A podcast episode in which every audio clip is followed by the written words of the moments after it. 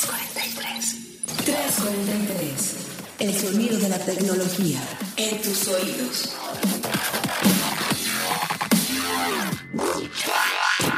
...343... Muy buenos días, muy buenas tardes, muy buenas noches, queridos podescuchas de 343 Podcast El Sonido de la Tecnología hasta tus oídos. Mi nombre es Carlos Fernández de Lara, Head Digital Editorial de Grupo Expansión y seguramente dirán qué pasó con 343, ya no lo grababan, pero no, aquí estoy yo y como siempre aquí a mi lado está... Gabriela Chávez, editora de tecnología de Grupo Expansión. No nos desaparecimos. No, no, poquito, poquito. Hubo dos semanas de descanso de 3.43. La verdad es que tenemos que ser súper sinceros. Yo salí de viaje primero por trabajo y la verdad es que después me tomé unas vacaciones. No sé si merecidas, pero pues vacaciones al final del día queridos podescuchas. Y bueno, la verdad es que íbamos a tratar de grabar de manera remota, pero ni el cambio de horarios ni la distancia nos lo permitió. Y pues la verdad es que dijimos, bueno, pues vamos a descansar de 3.43 y pues no se pudo grabar, pero eso no significa... Que no se extrañen, Exactamente, eso no significa que no lo vamos a seguir haciendo. Aquí ya estamos con mucha información que ha pasado en estas dos semanas este, y que además está sucediendo esta semana. No se les olvide antes de arrancar, como siempre cada semana, es eh, déjenos todos los comentarios en nuestras redes sociales con el hashtag 343podcast. Eh, ahí nos pueden escribir a arroba expansión MX. Estamos como la cuenta oficial de expansión. Estamos en Facebook como expansión. Pero también me pueden encontrar en mi cuenta personal como arroba charlie y ya Fácil y sencillo, dos Cs y después Y, Y, A. Facilísima, con diagrama y todo, Carlitos. Pues ahí está el valor, Gaby. Ahí me pueden, me pueden encontrar en Twitter como arroba. Ahí igual los dos recibimos cualquier tipo de sugerencia, queja, temas lo que se les ocurra. Cuéntenos cómo están sobreviviendo, si están en la Ciudad de México, cuéntenos cómo están sobreviviendo al calor. Por cierto, hago paréntesis, ustedes saben que 343 es un programa muy itinerante que grabamos pues donde la vida nos los permite y hoy estamos grabando una cabina nueva en donde pues evidentemente teníamos que prender el aire acondicionado si no nos íbamos a sofocar. Entonces si por ahí tienen un oído como de halcón, es, no, más bien un oído de, de, vampiro, de murciélago, porque creo que los murciélagos son los que vía ondas así ah, sónicas pueden escuchar el rebote de los ambientes porque son ciegos. Si tienen sonido de murciélago y pueden detectar el aire acondicionado, no se enojen muchachos, entiéndanos que si no Gaby y yo nos íbamos a sofocar y íbamos a desmayarnos en pleno programa. Pero hablando de calor, lo que sigue muy caliente en el mundo de la tecnología es este pleitecito entre Huawei y el gobierno de Estados Unidos. Exactamente. Pues más que pleitecito, eh, yo creo que ya es un pleitezota a escala global.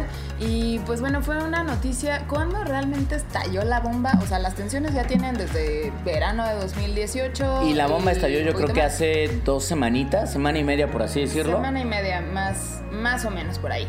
Pero todo, todo empezó porque hay que, hay que dar un poquito de contexto económico político, pero todo este pleito que ustedes seguramente ya, ya se lo saben, pues escuchas, entre eh, esta compañía china Huawei y el gobierno de Estados Unidos, derivó porque Trump eh, desde hace años ya eh, siempre han acusado a esta compañía de estar fuertemente ligada al gobierno chino y de hacer espionaje a través de su software y su hardware y sus redes. Entonces, finalmente todo esto desembocó, o sea, todas las tensiones comerciales que aparte traen estos dos países, desembocó en que el gobierno de Trump metió a Huawei en, la, en una lista negra del Departamento de Comercio de Estados Unidos, que lo que quiere decir esta lista negra, si estás ahí, es que no puedes comercializar tu tecnología con empresas de Estados Unidos y no puedes vender tu tecnología en ese país. Entonces, listo, una consecuencia de esto fue que Google le dijo, bueno, pues tus equipos, los que estén próximos a lanzarse, ya no van a tener actualizaciones ni de la tienda de aplicaciones ni de mi software, que nada más es Android y lo tiene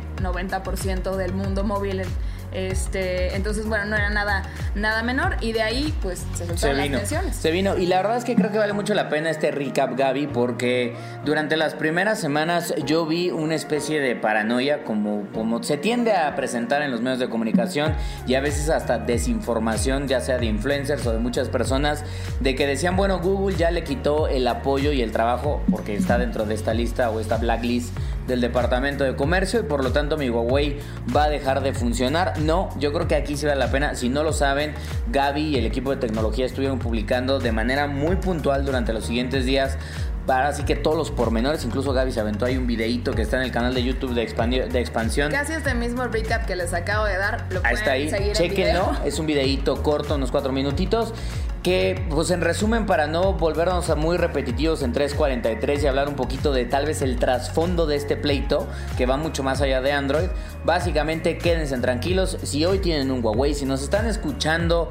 eh, o escuchan 343 a través de un P20, un P10, un P30, un Mate, este 10, 20, el 30 todavía no, ese puede ser que sí tenga problemas.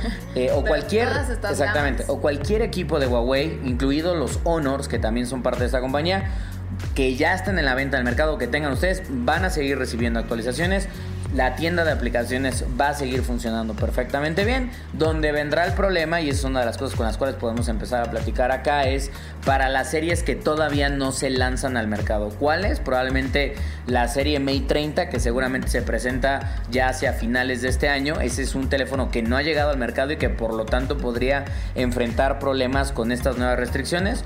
O el famoso plegable de Huawei, el Mate X, que también todavía no se lanza al mercado y que probablemente podría también formar parte de esas restricciones y cualquier otro teléfono que venga a futuro. Entonces, de ese lado quédense tranquilos. Lo que sí, Gaby, es, y yo creo que vale la pena decirle un poco a los podescuchas de 343 es, ¿qué hay detrás de este pleitecito? Porque va más allá de que Huawei sea la marca número 2 a nivel global de teléfonos inteligentes y que le haya quitado el trono a Apple vendiendo smartphones. No, aquí hay algo mucho más grande que ese pleito de telefonía móvil. Sí, esto es un, rollo más, más eh, comercial, digamos, de comercio exterior y, de geopolítica incluso, entre ya no, o sea, sin, hablar tanto de compañías, eh, que más bien ellos son como los actores eh, que, que, están moviendo aquí las tensiones, pero realmente el problema está entre Estados Unidos y China.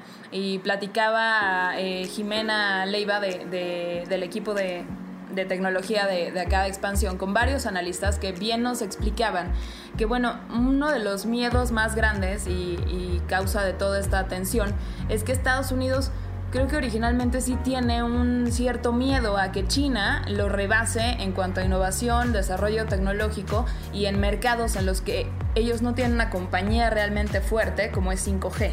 Yo creo que sería uno de los principales, ¿no? Exacto. Porque al final del día 5G o la transformación de 5G lo hemos platicado en otros 343, el cambio de redes, o sea, el cambio generacional de redes es algo que sucede más o menos cada 10 o 15 años.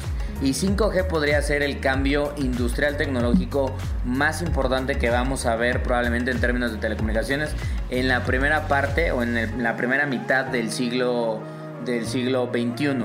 ¿Por qué? Porque 5G habilita una nueva era de negocios y servicios que hoy no existen, habilita un mercado de más de creo que 3 trillones de dólares, o sea, 3.2 eh, trillones de dólares o 3.2 billones la conversión que hacemos por acá de dólares a nivel global. Entonces es un montonal, uno es un montonal de dinero. Sí, claro. Y dos, Huawei ya era el proveedor de telecomunicaciones número uno a nivel global, ya era más grande que Ericsson y le terminó ganando a Alcatel Lucent, Nokia, etcétera, etcétera. Sí, es el primer proveedor de ese tipo de tecnologías de redes y de antenas. Entonces, nada más por, por el volumen y todo lo que ha amasado con ese sector, mucho más allá de los smartphones, con todo su negocio de redes durante muchísimos años, ahorita está en la posición de ser eh, quien tenga el upper hand para ver cómo y cuándo se despliega y bajo qué condiciones claro. se despliega 5G. Entonces esto deja a Estados Unidos un poquito en desventaja y obviamente si tienes aparte otro tipo de tensiones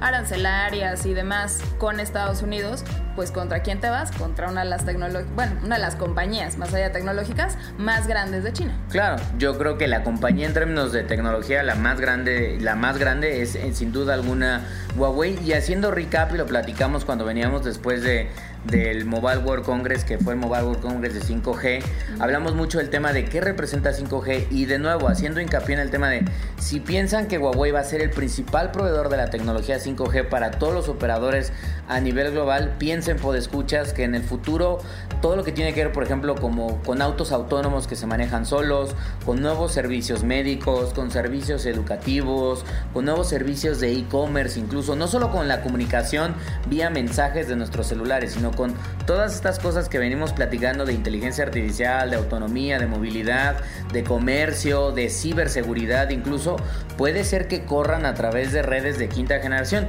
Y la base de esa tecnología sería tecnología china desarrollada por Huawei. A Estados Unidos, evidentemente, yo creo que hay dos cosas que le preocupan. Uno, no tener un pie ahí en ese mercado. y dos, que quien sí tiene un pie ahí es una, es, es una empresa que forma parte de un país que a todas luces es su principal competidor comercial y geopolítico en el siglo XXI, que es la potencia que hoy marca China. Exacto, y donde creo que hay que poner ahí el, detalle, que más allá de que compitan, hay que poner mucho ojo en las, en las costumbres, digamos, vamos a decirlo así, de China y del gobierno chino, que sí hacen espionaje, que sí recopilan datos personales. Que los derechos humanos pueden tener ciertos claroscuros, por ejemplo. Digamos, al final del día no es. Alemania es un país que también es muy innovador, muy avanzado y que además es aliado de Estados Unidos en la mayoría de los casos. Pero al final del día, como la forma de hacer comercio entre Estados Unidos y Alemania puede llegar a ser cierto similar o tienen ciertos estándares que ambos países entienden, los deja un poco tranquilos. China, por el contrario, no. China es un animal que puede comportarse de una manera, pero que al día siguiente hace relaciones con Norcorea o que termina diciendo a Estados Unidos, no, sabes que esto a mí no me gusta, entonces por lo tanto lo censuro. Y creo que eso también es una tensión muy fuerte que tiene Estados Unidos y que pues Huawei pues de cierta forma sale víctima, ¿no? O sea, creo que este tema va a seguir. Ahorita ya se pusieron, yo creo que un poco en plan de víctima, porque, o sea, en, hasta el último, la última noticia de todo, de todo esto fue anoche, eh, que el, el presidente de, de, Huawei salió a decir, a exigirle a Estados Unidos que eh, revoque las acciones que ellos consideran ilegales contra ellos, todos estos bans comerciales, y están alegando incluso que, Estados Unidos está cayendo en inconstitucionalidad, qué palabra tan larga, este, por estas medidas, porque ellos eh, alegan que no les han podido probar de ninguna manera que realizan espionaje o que son un riesgo para la seguridad nacional. Vete tú a saber, Carlos. Pues bueno, el tema va a seguir de aquí hablando y seguramente de aquí a las siguientes semanas, porque a finales de junio justamente se van a reunir en el famoso G20 de Estados Unidos y los 20 países más importantes, en, los cuales, que es en Japón, en los cuales evidentemente está invitado China y que seguramente ahí se va a dialogar. Y yo creo que también va a dar mucho de qué hablar por lo que platicamos y seguramente lo vamos a estar reportando en expansión.mx diagonal tecnología, porque Huawei puede ser la primera, pero Huawei no es la única. Piensen en empresas como Xiaomi, DJI, que es el fabricante más grande de drones en el mundo. Eh, piensen en tecnológicas que tienen evidentemente servicios o aplicaciones como un WeChat por ahí. Piensa en este, Alibaba. Piensa en Alibaba como comercio electrónico, Didi como movilidad. Entonces, al final de cuentas, las empresas chinas y las chinas basadas en servicios digitales o hardware, eh, muy interesante es el tema. Y Shenzhen, que es la ciudad de donde nace Huawei, pues prácticamente es el hogar del 90% de los electrónicos que se fabrican en todo el planeta. Y del Exactamente desde tablets, laptops, este, smartphones, de todo tipo y de todas marcas, se arman ahí, incluidos también los de la manzanita. Entonces, las sanciones que pone Estados Unidos hoy podría ser incluso un cambio de estrategia comercial que puede favorecer a otros países aledaños o muy lejanos como México, este, o a nuevos jugadores que eran muy pequeños, pero que al final de cuentas los grandes fabricantes como Huawei o Xiaomi tendrán que recurrir a ellos porque ya no van a poder hacer negocio como proveedores de, como proveedores. Piensa en un Qualcomm, digo, para, para Huawei Qualcomm ya no era tan vital porque hacían sus propios procesadores, pero para Xiaomi lo es. Entonces piensa que el día de mañana Xiaomi no puede hacer negocio con Qualcomm, pues va a tener que irse única y exclusivamente, ni con Intel, por ejemplo, este, pues se va a tener que ir única y exclusivamente con MediaTek, que es una empresa taiwanesa que hace procesadores y pues... O con el mismo Huawei, O con el mismo Huawei. Entonces, este, pues por ahí puede ser el nacimiento de nuevos jugadores jugadores muy importantes por esta guerra comercial. Entonces, interesantísimo el tema, muchachos. Digan ustedes si tienen un Huawei con el hashtag 343 podcast. Y de ahí nos quedamos en Asia, Gaby. Sí. Porque esta semana estuvo por allá esta Herendira Reyes en el evento Computex. Exacto, estuvo en, vamos a ponerlo así, es el CES de Asia, nada más que es como tres veces el piso de exhibiciones del CES de Las Vegas. El Computex es una de las ferias de, de consumo y de tecnología en general, emprendimiento, mucha innovación. A ti ya te tocó ir, ¿no? Ya me tocó ir, es en Taiwán en Taipei. Eh, me tocó ir hace como tres años, pero creo que igual que el 6 crece por metro así cada año.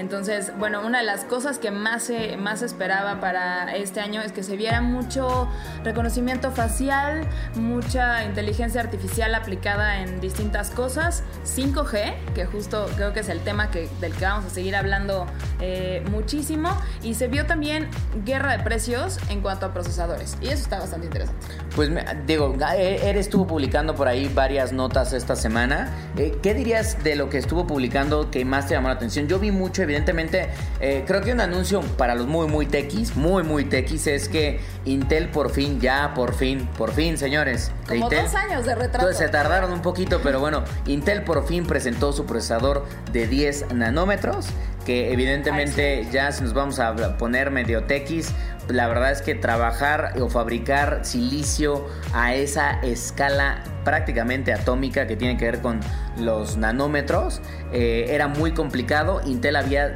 había, digamos, retrasado el lanzamiento de esta serie de procesadores. Por fin ya los presentó en, en, en Computex. Y la idea es que, bueno, van a empezar a formar parte de la mayoría de los productos que va a estar lanzando la compañía. Bueno, digamos, los procesadores que van a estar integrando en laptops, probablemente en computadoras, servidores. Exacto. Este... Y también, justo ahorita que mencionaba servidores, creo que ese es el punto focal donde esta compañía se va, se va a enfocar hacia, hacia adelante, ya que dijo que sí voy a jugar en 5G, pero ya no va a jugar en smartphones. Se están... Eh, yendo muchísimo más al data center y a otro tipo de equipos, pero con esta arma secreta de 10 nanómetros.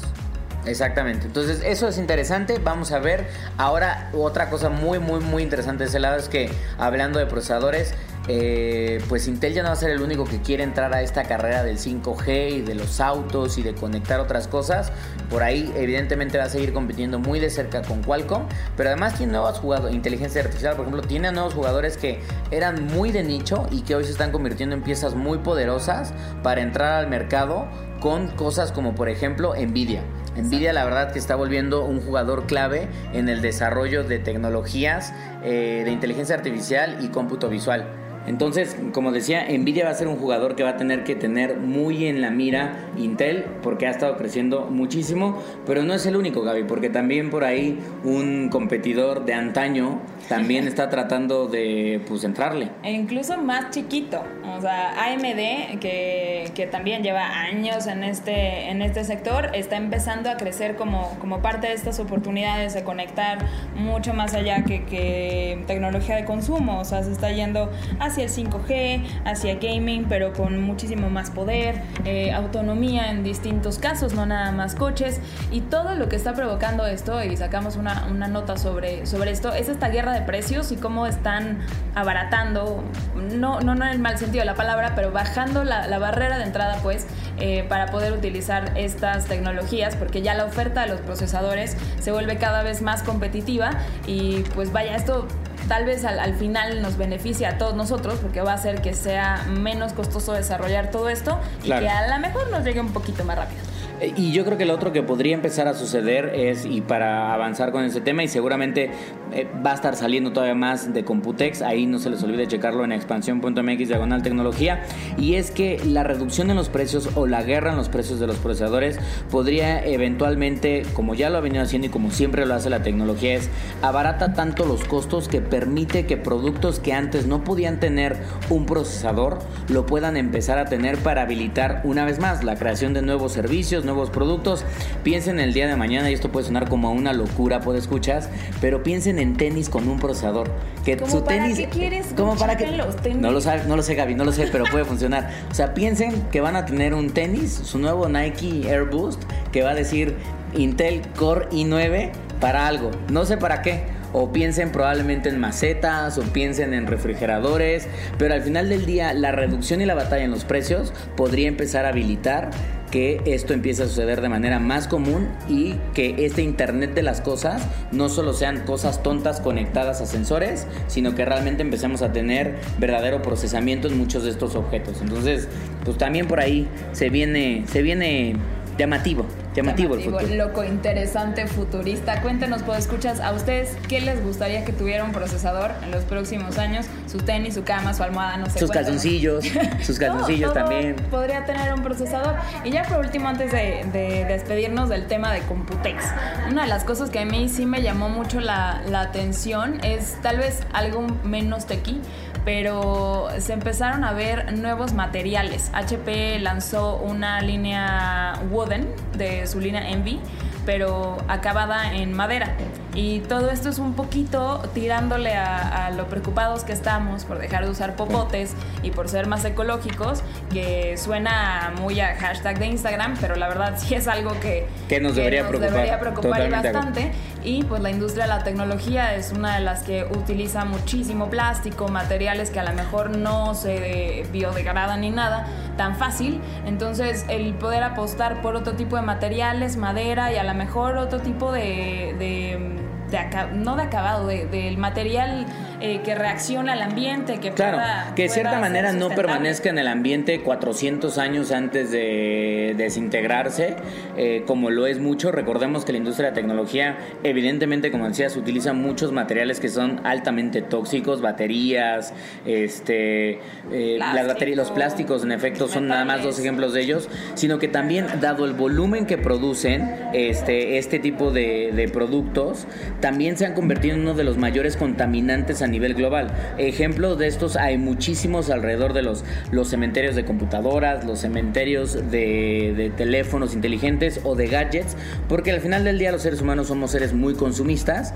y lo habíamos platicado anteriormente, cambiamos muy rápido de celular y me parece bueno que las empresas estén tomando una responsabilidad en decir, ok, si estamos contaminando, ¿cómo podemos crear nuevos productos que de cierta manera impacten menos al ambiente? y bueno, pues ahí kudos para HP, que pues ya está haciendo laptops de, madera. De madera, está interesante y nada más eh, voy a dejar aquí mi, mi comercial, pueden checar la más reciente edición de la revista Expansión porque llevamos un reportaje eh, bastante interesante de basura tecnológica, cuánto se produce en México y qué pueden hacer ustedes, pues escuchas, para reciclar y ser mejores seres humanos. Hashtag 343 podcast responsable con el medio ambiente, que bueno muchachos. Y oye, por cierto, hablando de gadgets, como siempre hablamos en este programa, pero no de gadgets nuevos, o sí nuevos, pero viejos. Esta semana Apple decidió sorprender a los amantes de iPod, porque qué? Porque va a haber nuevo iPod Touch, Carlos. Cuatro años sin un nuevo iPod Touch, muchachos, y Apple de la nada dice, ¿qué creen? Tenemos un nuevo iPod Touch. Que eh, me decepcionó un poquito, Gaby, que está teniendo el procesador A10 Fusion, que es el procesador que estaba en el iPhone 7. Entonces estamos hablando de que trae un procesador con tecnología de hace pues más o menos como tres años y medio, casi cuatro años. Este, pero bueno, interesante que la marca esté diciendo, pues los iPods no han muerto, como muchos pensábamos. Y ¿Tú pues, extrañas iPod? Pues no, la verdad es que no porque tengo iPhone, pero entiendo que debe haber un mercado de consumidor al cual le haga mucho sentido eh, tener un iPod Touch. Ok, yo tengo una teoría, porque, bueno, dos cosas. Puse, después de que lanzaron eh, Apple la, noticia y demás, publiqué la, la nota en, en mi Facebook y curiosamente la respuesta que tuve no era la que, la que yo esperaba. Yo les preguntaba a la, a la gente que, que, me sigue ahí en Facebook si extrañaban iPod o su iPod, eh, si tuvieron alguno. Y de todos los comentarios no hubo uno que me dijera que lo extrañaba. Todos decían que no. Y eh, aunque sí creo que puede haber un par de nostálgicos por ahí, que sí hay mercado para, para el iPod, creo que más bien la, la, estrategia, y ahí va mi teoría, de que Apple reviva este modelo en específico del iPod Touch, es que es como tener, o sea, darles a una barrera de entrada de, precio muchísimo más abajo, entrada a toda su suite de servicios. O sea, vas a poder estar en arcade, vas a poder tener Apple TV Plus, Apple Arcade, Apple todos Music. Esos servicios, pero sin comprarte un iPhone. Yo también creo que tiene que ver un poco con eso. Y la otra es, sobre todo para los, las generaciones más, los, los chicos o los niños, más bien, eh, cuyos padres no les quieren comprar un teléfono todavía porque tener un teléfono tiene cierto nivel de responsabilidad, que me parece un poco medio absurdo, pero bueno, así es como piensan muchos papás, de no le quiero dar todavía un teléfono a mi hijo porque está muy joven. Eh, Apple está diciendo, bueno, no les des un teléfono porque no le das un iPod Touch, en el cual no tienen algo tan grande como un iPad o un iPad mini, este pero van a poder tener jueguitos, van a poder ver sus películas, van a poder ver sus series de Apple TV Plus. Como en Este, casi cualquier exactamente. teléfono. Y lo vas a poder tener a un costo mucho más accesible que invirtiendo probablemente en un iPad o invirtiendo en este, ¿cómo se llama? En un iPhone. Exacto, y ahí es donde creo que está la, la jiribilla para poder eh, atraer más, más usuarios, porque el precio de este iPod Touch nuevo en México va a ser desde 4.699 pesos y en la capacidad mayor eh, va a ser hasta de 9.699 pesos. Que aún ahí se, se siente un sablazo, Claro, se siente un sablazo, pues. Claro, pero no son 30. o No, exactamente, no son los 30 veintitantos. mil o no son los 12 mil o los 15 mil pesos que tendrías que invertir entrada mínima para un iPad Exacto. o eh, veintitantos mil para tener, para tener un, un iPhone. Yo también creo que es obviamente también una tirada de Apple, como lo veníamos diciendo, en hardware se está estancando un poco, como lo hemos venido platicando en otros programas, y lo que está haciendo la firma de la manzana es, ya habíamos dicho, crecer en servicios, pero al mismo tiempo también es de qué otras opciones de hardware puedo empezar a lanzar o a revivir en este caso para seguir atrayendo a mis usuarios a estos servicios. Exacto. Entonces, por ahí es interesante, habrá que ver cómo les funciona, habrá que ver si Apple comparte las cifras de ventas de los nuevos iPod Touch, pero si quieren Porque ya, tiene bastantes años que no Exactamente, aparecen. ya tienen bastantes años que no aparecen en- y este, pero ya está disponible para preordenarse en México y en otros 27 países, ¿no? En otros 26 países exactamente, 27 incluyendo México, ya está en preorden y pues esos son los precios de 4.699 pesos a 9.699 pesos. Cuéntenos con el hashtag 343podcast eh, si les late el regreso del iPod. ¿Qué iPod Si era estaban esperándolo favorito? desde hace cuatro años, cuál era su favorito. Yo recuerdo que uno de los primeros que tuve era este como iPod mini stick, que ni siquiera eh, una cosa chiquitita, así como parecía, se parecía al control del Apple TV, el Ah, iPod ya, Nano, el ¿te acuerdas? Ese yo creo que ha sido de los hits. Y después tuve el iPod normal, el gordito, El que ya es el Classic. Ah, es muy bonito. Qué bonito era. Sí. Pero el pobre era un imán de rayaduras en la parte de atrás. Absolutamente. Pero se veía, cuando lo comprabas recientemente, decías, esta cosa es una cosa hermosa. Y lo podías Bella que quiero mandar, cuidar. Este, que- Me puedo hasta peinar viéndolo por atrás. más horrenda, este, que yo me acuerdo de estas cosas, pero lo podías mandar grabar. Exactamente, con tu nombre. Ah, Exacto, en la parte de atrás. Y creo que todavía puedes hacerlo con los, con los iPhones. Habrá que checar. Es un servicio que solo puedes hacer a través de apple.com, bueno, su tienda en línea. Pero bueno, como bien decía Gaby, nosotros ya nos estamos poniendo nostálgicos en este 343. Se nos nota la edad. Cuéntenos con el hashtag 343podcast eh, si tuvieron iPod, qué modelo fue el que más les gustó, si piensan invertir en este, si como decía Gaby o los amigos de Gaby en redes sociales, pues lo extrañan o no lo extrañan.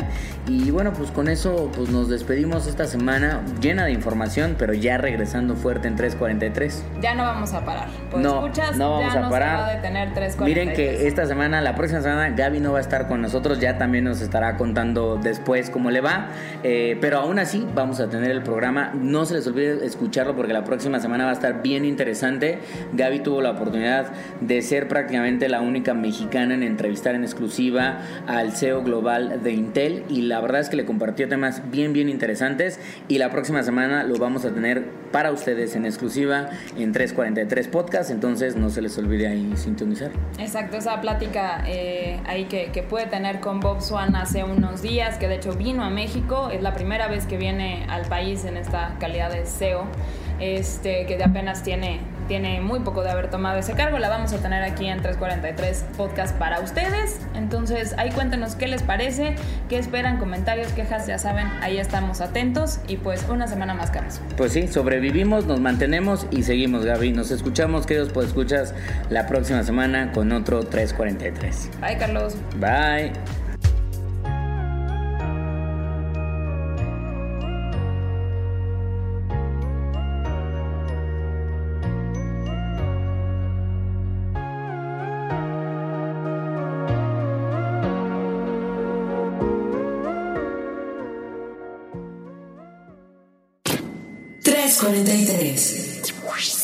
El sonido de la tecnología.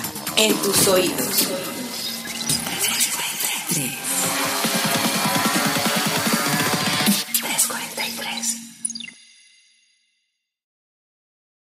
Hola, soy Luis de la Rosa y te invito a Newman, donde platico con personas muy especiales y exploramos qué es lo que ellos hacen para obtener felicidad, satisfacción y éxito en diferentes áreas de sus vidas.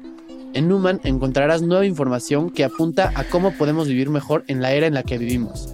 Más inspirados, con mejores hábitos, relaciones personales, estabilidad emocional, creatividad y disciplina para que alcances tus metas. Únete a Newman.